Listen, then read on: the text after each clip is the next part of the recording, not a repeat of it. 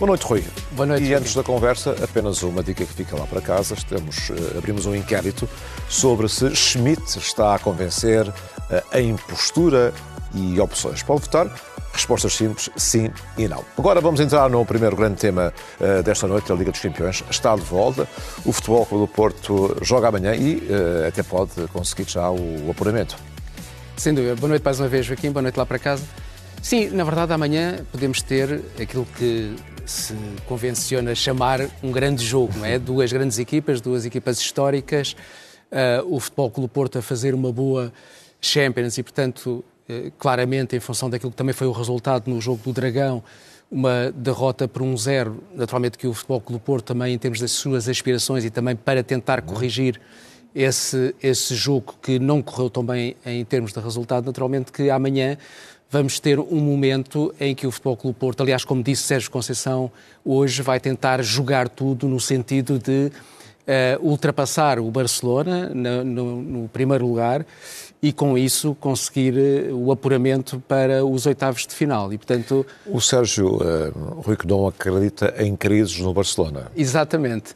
E eu acho que ele faz bem em pensar assim, porque Naturalmente, nós estamos a falar em dois clubes que estão a atravessar uma crise financeira óbvia, quer o Barcelona, quer o Futebol Clube Porto. Não obstante isso, nós sabemos que estas equipas, quando entram em campo, hum, projetam aquilo que são os seus melhores recursos, as suas melhores ideias e, naturalmente, quer de um lado, quer do outro, quer o Barcelona com o Xavi, quer o Futebol Clube Porto com o Sérgio Conceição, têm, apesar de tudo, apesar dessa crise financeira, têm muito bons recursos. Naturalmente estamos a falar aqui de diferenças de orçamento muito grandes, mas estamos a falar também de situações em que quer o Futebol Clube Porto, quer o Barcelona já tiveram melhores dias, do ponto de vista do apetrechamento, por um lado, e por outro lado também em termos da, da sua capacidade de resposta futebolística.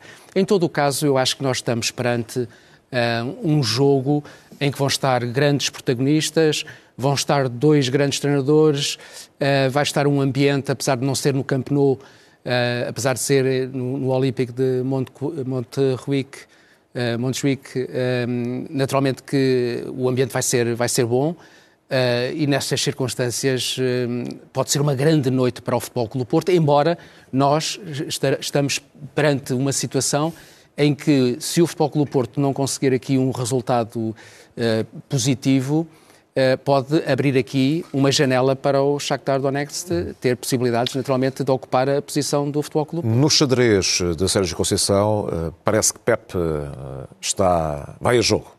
Sim, e isso pode ser uma. Vamos ver, o, Sérgio Conceição não confirmou esta noite que isso podia acontecer. Uh, mas. É sempre um jogador importante, não é? É sempre um jogador importante. E na verdade é, porque Uh, o Pep, com a sua experiência, já percebeu, já se percebeu, toda a gente já percebeu que ele é um jogador muito importante, quer dentro do campo, quer fora dele, porque ele é, é na verdade, um líder e hoje o Sérgio Conceição, na conferência de imprensa, deu nota disso, a importância, até como exemplo para jogadores mais novos que estão a começar, uh, nomeadamente no, no Barcelona, uhum. que, como se sabe, tem uma cantera muito forte, jogadores que estão, estão a aparecer, e o, e o Sérgio Conceição deu e bem o exemplo do Pepe. Já, já há pouco referi, referência a isso, mas agora podemos voltar a essa expressão do Sérgio Conceição, onde ele diz eu não acredito muito a, a, em crises. E, de facto, estes jogos da, da Champions uh, podem abalar muito uma equipa, como também a podem catapultar para outro nível na, repara, na, história da temporada. É, e, e, há um aspecto complementar, Joaquim, que é uh, o Futebol Clube Porto vai jogar com o Barcelona amanhã, eh, na véspera de uma Assembleia Geral muito importante para o Futebol Clube Porto. E, portanto, há aqui um efeito, não apenas o efeito desportivo, de natureza desportiva, mas também um efeito sobre aquilo que tem a ver com o momento atual do Futebol Clube Porto em termos da sua instituição, daquilo que está em causa, dos meses que antecedem uma eleição para a presidência do Futebol Clube Porto e, naturalmente, que a influência daquilo que acontecer amanhã vai se projetar, quer se queira, quer não, na Assembleia Geral de quarta-feira. E, portanto, para Pinto da Costa, Uh, naturalmente para Sérgio Conceição e para os jogadores, uma vitória é sempre muito importante em termos da, da, projeção daquilo que são as suas qualidades e até em termos daquilo que é o mercado. Mas, neste momento, para a chamada nomenclatura do Futebol Clube Porto, para a sua SAD, muito atacada nos últimos tempos, para o seu presidente, que também está debaixo de fogo, uma vitória amanhã em Barcelona pode ter um efeito positivo na Assembleia de quarta-feira. Concordas com aquilo que também disse Sérgio Conceição na, na conferência de imprensa? para ganhar ao Barcelona, o Porto tem que ser um Porto versão. De honra, um não, Porto não perfeito. A ver, a história do futebol, tu sabes isso, Joaquim, que é, nós naturalmente projetamos sempre em termos daquilo que são ideias basilares do comportamento das equipas nestes, nestas competições e no espaço, no espaço europeu. Mas cada jogo tem sua história e o Futebol Clube Porto até pode jogar pouco e ganhar, Uh, mas naturalmente, em função daquilo que é o adversário e o estudo do adversário, uh, naturalmente que o treinador do Futebol do Porto pensa sempre nisso, até para estimular e colocar um grau de exigência sobre os seus jogadores acima daquilo que é o patamar médio. E, portanto, obviamente, Barcelona, uh, jogo da Liga dos Campeões, no ambiente que nós sabemos que vai, vai existir Naturalmente que, em tese, é preciso a melhor versão do Futebol Clube Porto. Agora, também não tenho dúvida nenhuma que o Futebol Clube Porto, no espaço europeu, até em função da tradição.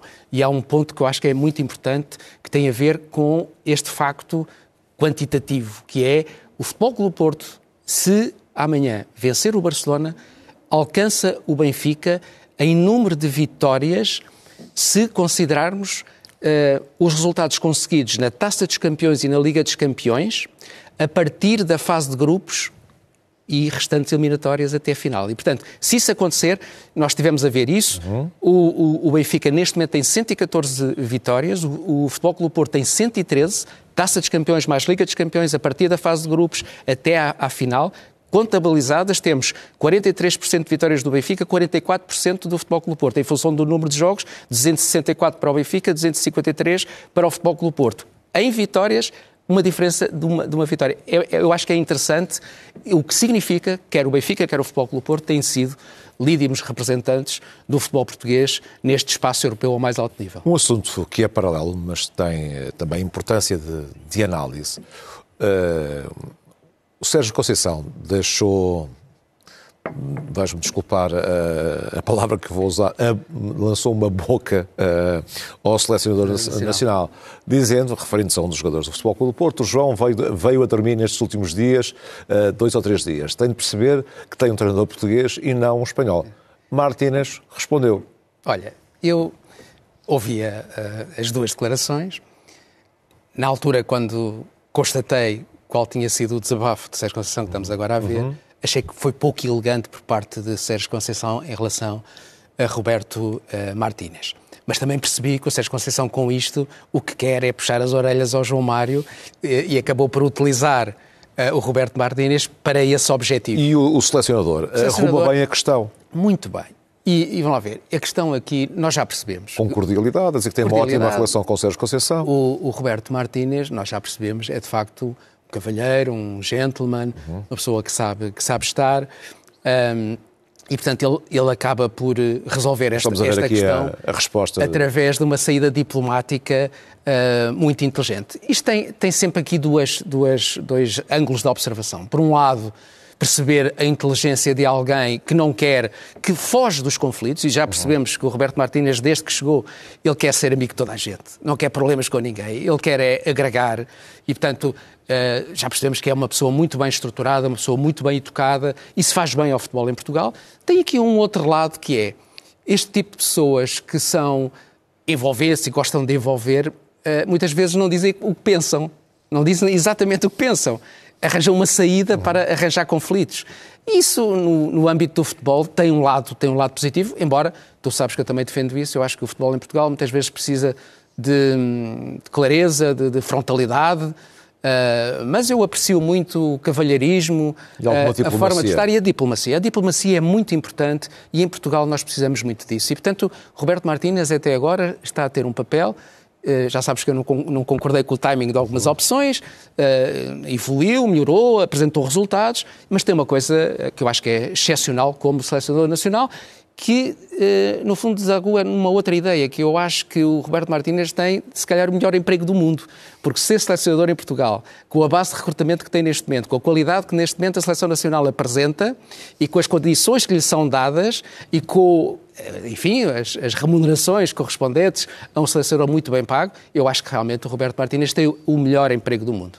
Agora vamos saber se Roger Smith tem ou não também o melhor emprego do mundo, mas antes. também, também anda perto. Mas antes, uh, Rui, há, hoje o Rui Costa tem uma declaração de avaliação da, da vida desportiva do Benfica nas competições europeias. Já sabemos que o Benfica está fora da Liga dos Campeões, vai tentar com o Inter dar um passo importante para pelo menos ficar na, na Liga Europa. Claro. E o Rui Costa diz: uh, tem que assumir. Foi um falhanço. Não contavam de todo com esta participação extremamente negativa do Benfica. Claro, mas vamos lá ver, o, o Rui Costa uh, não tem escapatória possível. São zero pontos, uh, há uma, uma diferença abissal uh, do Benfica europeu da, da época passada para o Benfica europeu deste, deste ano. de facto, esta este desempenho do Benfica na Liga dos Campeões tem sido muito, muito negativo e isso tem a ver exatamente com algumas hesitações. Uh, também é verdade que há questões relacionadas com, com lesões e, portanto, um, um plantel que tem apresentado algumas situações que não são fáceis de, de gerir. Em todo o caso, também temos aqui Uh, aquilo que foi desde o início, e nós temos assinalado isso, que tem a ver com o tipo de intervenção que Roger Schmidt tem tido, nem sempre tem tomado as, as melhores uh, opções, e isso tem-se refletido muito no, no, espaço europeu, uma vez que na Liga uh, está a liderar. Mas nós estamos a ver graficamente no nosso ecrã aquele zero. Aquele zero é, é, é, é, dramático. É, dramático. É dramático eh, exatamente pelo contraste estabelecido entre o desempenho na época passada e deste, e deste ano. Uh, e, por outro lado, obviamente que seria péssimo para, para, para o Benfica se não conseguir até, até final uma presença na, na Liga Europa. E, portanto, isso, uh, obviamente, que hum, o Benfica tem que fazer tudo para, para marcar pontos neste jogo com, com o Inter. Uh, e depois há aqui uma, uma situação que tem a ver com o último jogo com, com o Salzburgo, em uhum. Salzburgo. Que, que, tem a ver com o facto do Benfica não poder apresentar adeptos nesse, nesse jogo. Já lá vamos a esse Sim. tema, que é, que é, um tema também muito interessante para, para conversarmos aqui nesta noite, segunda-feira. Agora, analisando um pouco mais aquilo que é o jogo do, do Benfica, os adeptos andam um pouco ansiosos Sim. com a produção futebolística do, do Benfica. Sim. É certo que o Benfica tem está no topo da tabela, segue na Taça claro, de Portugal. Claro, claro. Tem este incómodo tem... da, da, Liga dos Campeões. Sim.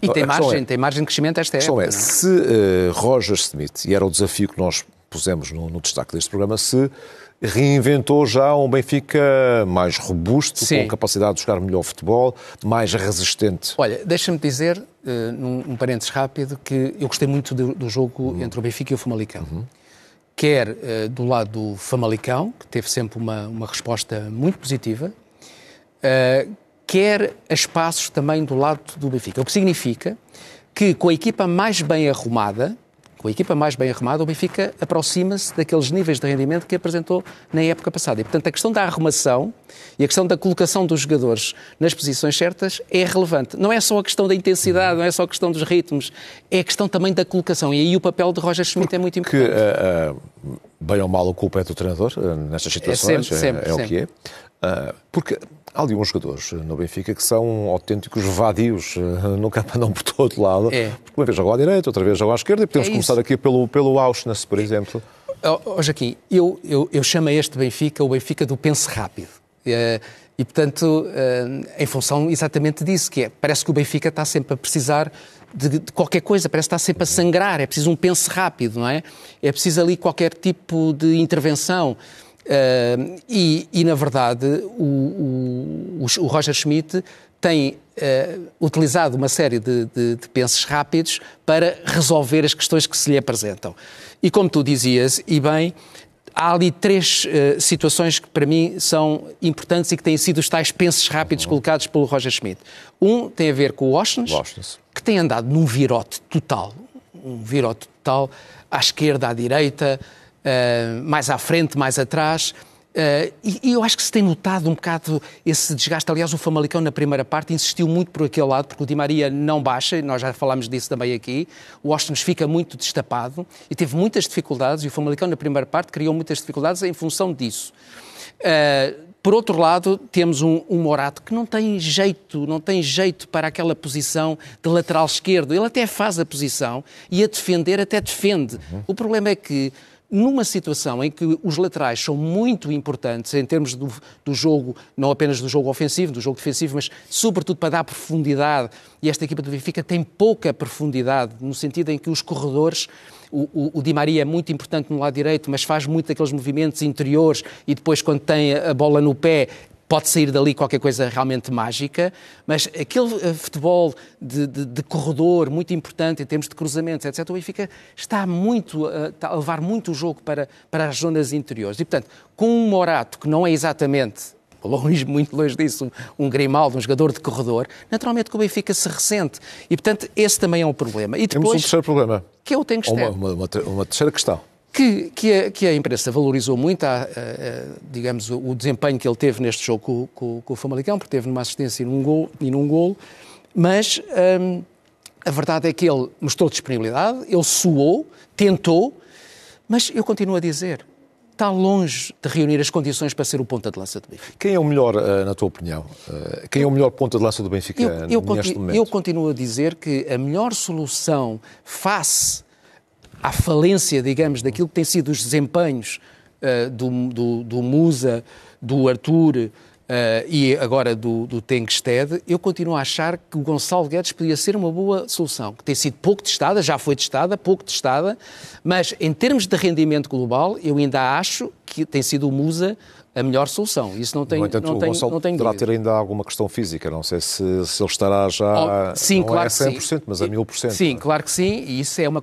é uma condicionante, que aliás é uma condicionante que tem uh, uh, tido uma influência muito grande no desempenho do Benfica esta época. A questão também da disponibilidade física e clínica de alguns, de alguns jogadores. Tendo em conta a análise que tu fazes destes. As chamadas red zones. Pois é isso, uh, não é um red pass, neste caso. Exato, é, é red zone. É red zone.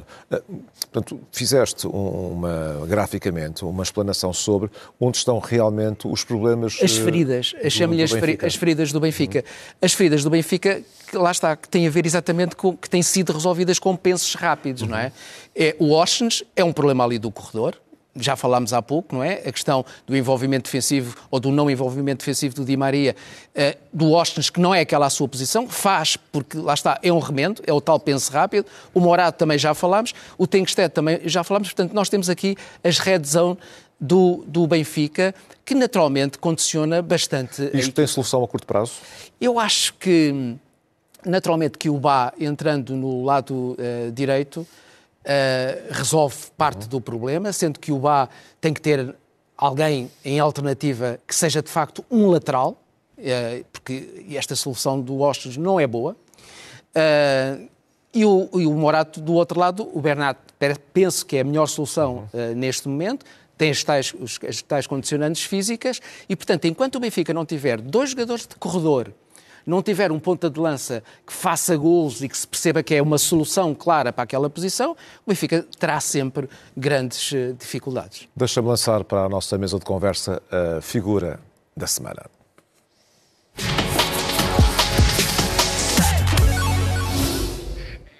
A figura da semana.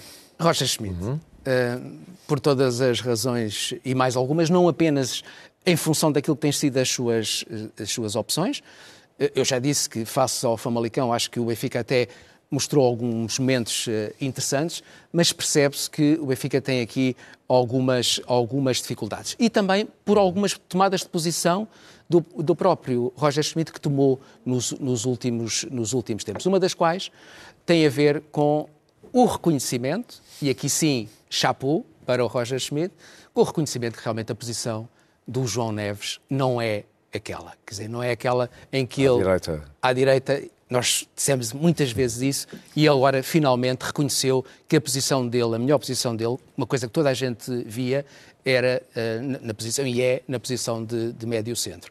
E, portanto, nesse sentido, eu acho que... Apesar de querer a todas, uh, não é ali que ele rende mais. Claro que sim. Voluntarioso... Qualquer, qualquer, oh, Joaquim, qualquer bom jogador é capaz de jogar em qualquer posição. Uhum. Não rende tanto como claro. naquela sua posição natural. E a posição natural do Tem João ali. Neves é, é, é, como médio centro, uh, claramente. Vamos uh, seguir ainda com Roger Smith em, em, cima da mesa. Aliás, ele é eleito por ti o, a, figura a, figura da semana, para falar do VAR. VAR. Uh, Porque Roger ele, Smith não gosta muito de VAR. Não gosta. Ele, ele, é um direito que ele tem, naturalmente as pessoas gostam ou não gostam. Ruben Amorim vai dizer que gosta, dá, até dá mais emoção ao jogo. Ruben Amorim uh, diz que gosta e eu acho que quem, quem tem algumas preocupações com a verdade do jogo e percebe que a regulação do jogo através da arbitragem, se lhe juntarmos a videoarbitragem, naturalmente que em termos da, da, defesa da verdade esportiva, ela está mais protegida. Eu acho que isso é um entendimento geral. Aliás, eu acho que, que a videoarbitragem já não sairá nunca mais da história, da história do, do futebol. Uh, e, e, de resto, há uma coisa muito importante, é que o Benfica, esta época, eu estive a fazer a contabilidade, já beneficiou no sentido, se o, o facto de existir VAR fez com que o Benfica saísse ileso em oito jogos. Sete nas competições nacionais e um na Liga dos Campeões. E, portanto, isso é muito relevante. E, portanto, o Roger Schmidt devia se lembrar disso. Devia se lembrar até de uma outra coisa, é que, institucionalmente, o Benfica é a favor de, é a favor do, do, do vídeo-árbitro. Embora nestas coisas, às vezes, quando as coisas não correm bem, deixa-se um bocadinho a, ideia que pode não ser, mas institucionalmente, num, num momento marcante, o Benfica uh, pronunciou-se a favor da verdade espírita. Uhum. Portanto, eu acho que está no seu direito, mas é mau que num tempo de modernidade e num tempo em que a regulação é tão importante que o treinador do Benfica esteja um bocadinho fora, Rui, já fora de pouco puseste o tema aqui a rolar, que tem a ver com a ausência de adeptos do Benfica Sim. fora portanto, de um jogo de Salzburgo. É uma cena que se repete, já aconteceu uh, em Sim. Milão, Sim. agora uh, acontece novamente. Isto não é nada bom para, para o clube. Sim.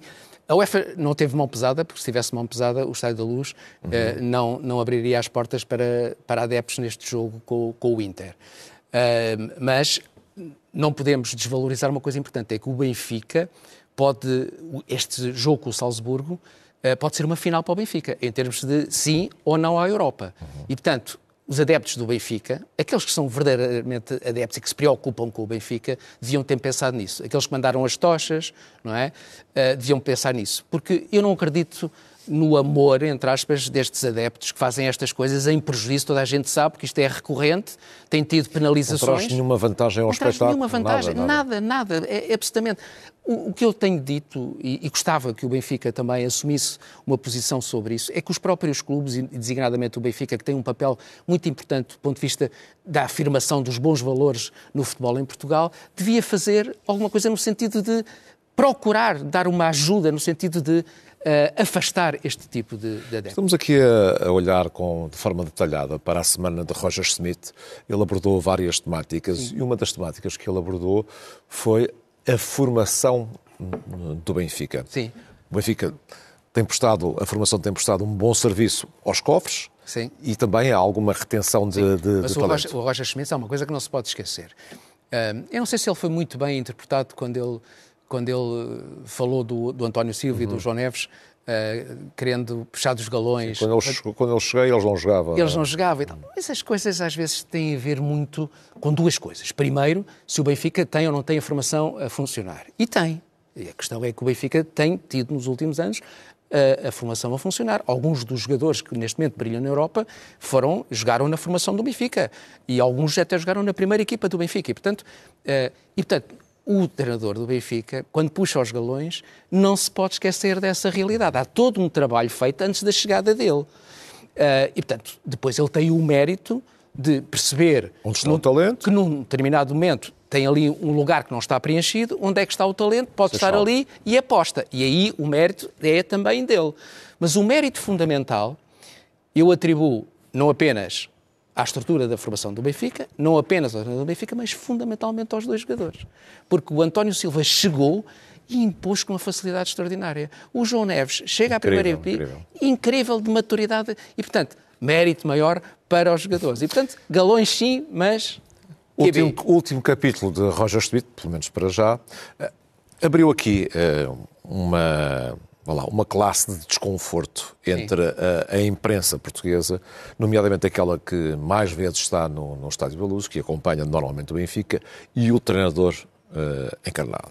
Começou com uma resposta a uma resposta de um jornalista, depois a um boicote às perguntas uh, em inglês, em, em, inglês, depois um boicote de Roger Smith também a uma flash interview da, da RTP. Sim.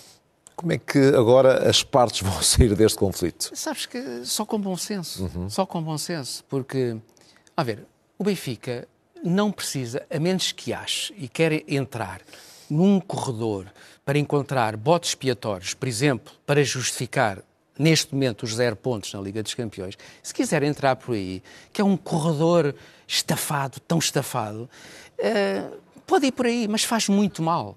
Uh, e, e nessas circunstâncias eu tenho dito sempre uma coisa que me parece relevante, uh, que é o Benfica tem que assumir o papel que tem de um clube, o maior clube português, em, em, dimensão, número de adeptos, etc. Portanto, tem uma responsabilidade social acima de todos os outros. E, portanto, esta coisa da proteção dos ativos tem limites. Não é preciso dar duas bofatadas no, Roger, no, no Roger Schmidt, não é preciso isso. Mas é preciso que as instituições, os seus representantes, percebam que há momentos mais felizes, menos, menos felizes, e quando os, os protagonistas têm momentos, uh, não quer dizer que se vá desproteger, mas é, uma, é, é relativamente fácil corrigir o, o tiro. Aproveitando a tua deixa, nada melhor do que lançarmos a mensagem desta semana.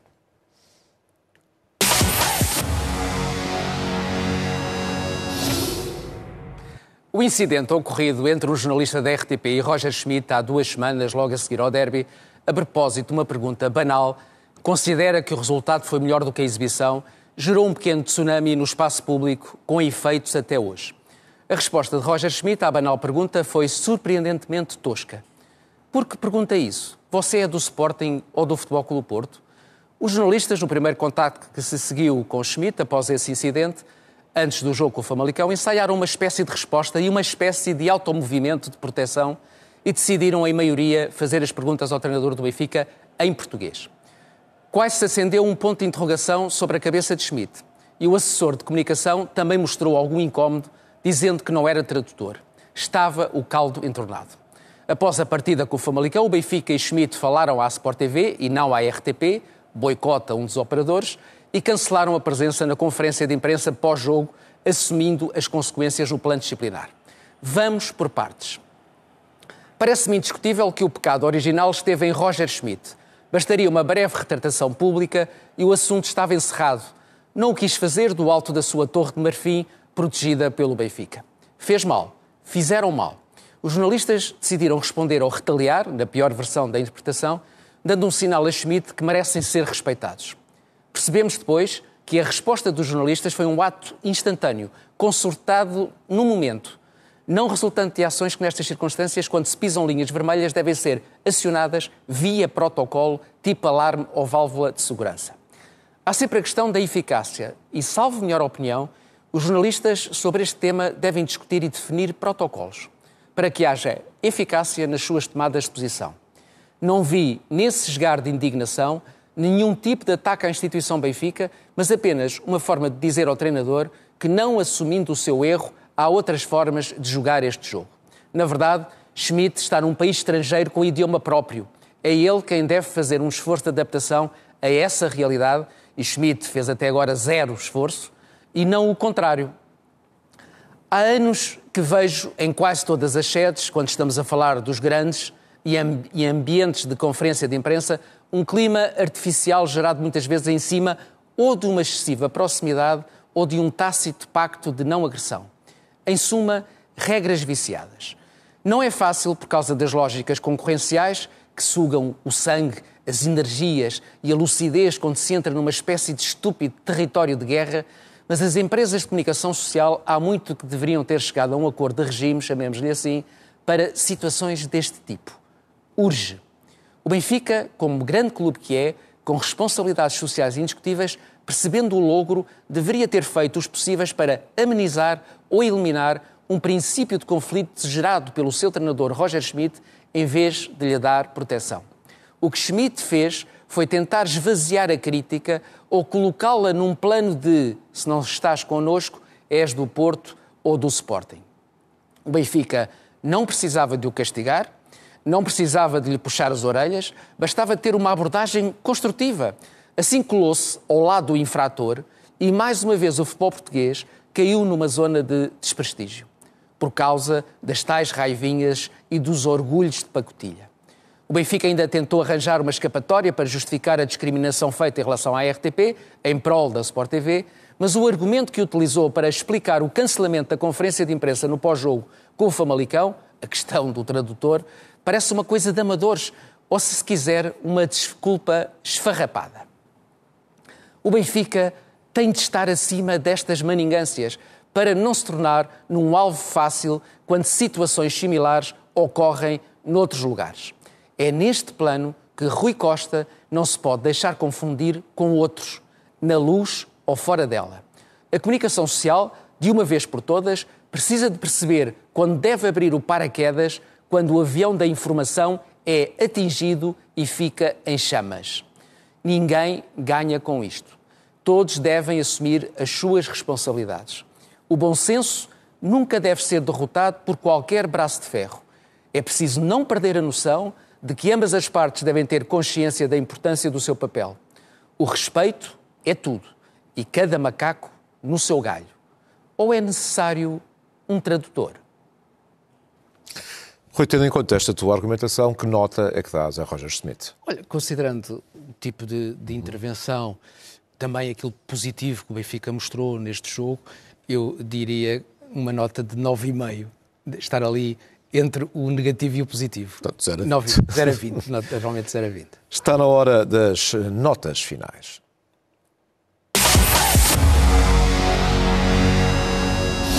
Vamos então encerrar com uh, alguns destaques que ainda sobram uh, nesta nossa conversa. Certo, uh, para dizer, em função daquilo que, que foi o jogo do, do Sporting, uhum. frente ao Domiense, que a coisa que mais me feriu positivamente a sensibilidade foi o tipo de abordagem. Naturalmente, nós estamos a falar de, de, um adversário que tem uh, as suas limitações, isso, isso, é óbvio, não vamos agora fazer grandes uh, elogios à capacidade de resposta do Sporting em função da natureza da, da resposta do, do Miense. Em todo o caso, achei ali qualquer coisa, porque nestes jogos é muito fácil os jogadores desligarem uhum. e fazerem contas para estarem melhor no próximo jogo, neste caso com a Atalanta para a Liga Europa. E o Sporting teve uma abordagem ao jogo muito positiva, de ambição. E eu tenho dito aqui que quando o Sporting, esta equipa do Sporting, conseguir manter níveis de rendimento, naturalmente é mais fácil que o Domiense, uhum. uh, mas conseguir estender na hora e meia estes níveis e esta abordagem mais agressiva de competitividade, vai, vai naturalmente colher os frutos dessa, dessa intervenção. E foi só a maior goleada dos últimos, dos 30, últimos 30 anos. anos. Ainda uh, uma nota final para a Assembleia Geral do Futebol Clube do Porto. Sim, um, ehm, naturalmente, eu já disse há pouco que isto, esta, este jogo em Barcelona pode ter feitos realmente nesta, nesta Assembleia. Uh, nós teremos a oportunidade de falar relativamente às consequências, uh, enfim, daquilo que foi também a entrevista de Pinta Costa recentemente, que apontou para três objetivos fundamentais até ao final da época. Há questões realmente que precisam de ser explicadas do ponto de vista financeiro, daquilo que o, que o Futebol Clube Porto quer atingir até uh, dezembro, porque uma coisa é aquilo que o, que o Futebol Clube Porto pode apresentar como resultados até dezembro, outra coisa são as contas anuais uh, no final da época e, portanto, aí vai haver uma clara diferença entre os resultados apresentados no final deste semestre e depois no final uh, da época. Oi, antes de passarmos a emissão para a Ana Sofia Cardoso, que vai seguir nesta noite da CNN, temos o orgulho de apresentar aqui uma obra de arte. Uma obra de arte. E, e, é sempre bom fechar um, um, programa com uma obra de arte, neste caso, uh, interpretada por Garnache. É de facto um, um, grande, um grande momento. Olha, uh, ele, e estamos aqui a ver, não é? Um pontapé de bicicleta no jogo. Cruzamento do Dalot. O cruzamento do Dalot. Estamos a ver aqui a 15 metros o remate, estamos a ver uh, aqui o cruzamento do, do Dalot, 30 metros para o interior da área, onde o Garnacho, isto estamos a falar aos 3 minutos mais ou menos de jogo, uh, com o Everton, tem este movimento extraordinário. Isto é a beleza do futebol, é aquilo que nós queremos ver sempre. Curioso, o Garnacho, que é espanhol, é uh, fanzaço do Cristiano Ronaldo, Cristiano Ronaldo, mas optou por jogar na Argentina. Também já marcou gols destes. Sim, exatamente. E optou por jogar na Argentina porque queria jogar ao lado de Lionel Messi. Ele tem essa capacidade porque a mãe é, é argentina. Exatamente. E, portanto, Uh, os grandes artistas conseguem fazer coisas destas e o futebol, na sua essência, é aquilo que nós estamos é aqui a ver, é aquilo que nós queremos ver. São obras de arte destas e gostamos sempre, naturalmente, de trazer isto para, para o nosso programa. Fechamos aqui o Rui Santos em Campo. Voltamos na próxima segunda-feira. Agora segue a emissão com Ana Sofia Cardoso. Boa noite e uma ótima semana.